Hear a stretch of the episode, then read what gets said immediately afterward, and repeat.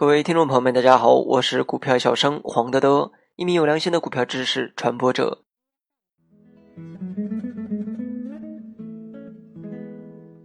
今天我们主要讲的内容是在尾盘选股的方法。尾盘选股能够规避大盘全天的风险，能够很好的预防大盘暴跌所引起的资金被套。由于股市实行的是 T 加一的交易制度，尾盘买入的个股若在第二天开盘再跌，那么我们也可以立刻的止损。有效的减少资金的损失。我们一般会在个股支撑位选择买入，而且选股的时间比较充足，用一整天更有利于我们确定个股支撑位的支撑强度。首先，尾盘通常指的是两点半以后，也有的人只在临近收盘时选择买入。第二天不管是涨跌，都会选择把股票抛售。但尾盘上的猫腻儿实在太多，一个不注意就会被收割。但一般情况下，尾盘选股你只要把以下两种情况搞清楚就可以了。学习更多实战技巧，你也可以关注我的公众号“股票小生黄德德”。首先，第一个，股票全天走势平平，分时图上最好是呈现一字形的走势。突然在尾盘暴拉，涨幅一度超过三个点以上，这种情况你需要注意了。根据经验，只要在这种情况下买入，第二天很有可能就是高开低走。第二，全天走势一般，但尾盘突发性暴跌，极有可能是主力砸盘，第二天股票将大幅低开。但第三天的时候，大概率是以涨停的态势开始拉升，这是庄家对散户的心理运用，刻意而为之的洗盘动作。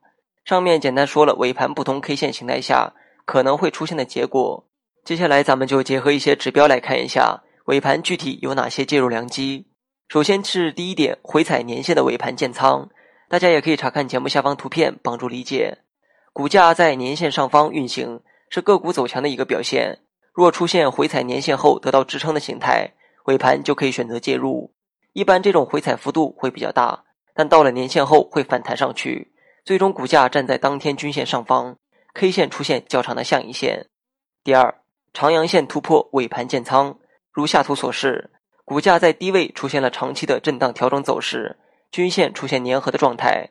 当股价出现放量上涨，且当天大阳线突破多条均线时，是我们尾盘建仓的好机会。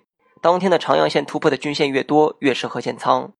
第三，回踩五日均线尾盘建仓，股价经过放量大涨，出现了高位横盘，多天调整后回踩五日均线支撑，这是我们尾盘介入的时机。一般回调期间成交量严重萎缩，回踩五日线时有一定长度的下影线最好。当确定这些条件时，可以在尾盘介入。总的来说，这些方法的运用需要技术方面的分析。对个股当日的 K 线、均线等技术指标进行研究，从中找出出现明显买卖点的个股并介入，成功率也将会大大提升。好了，本期节目就到这里，详细内容你也可以在节目下方查看文字稿件。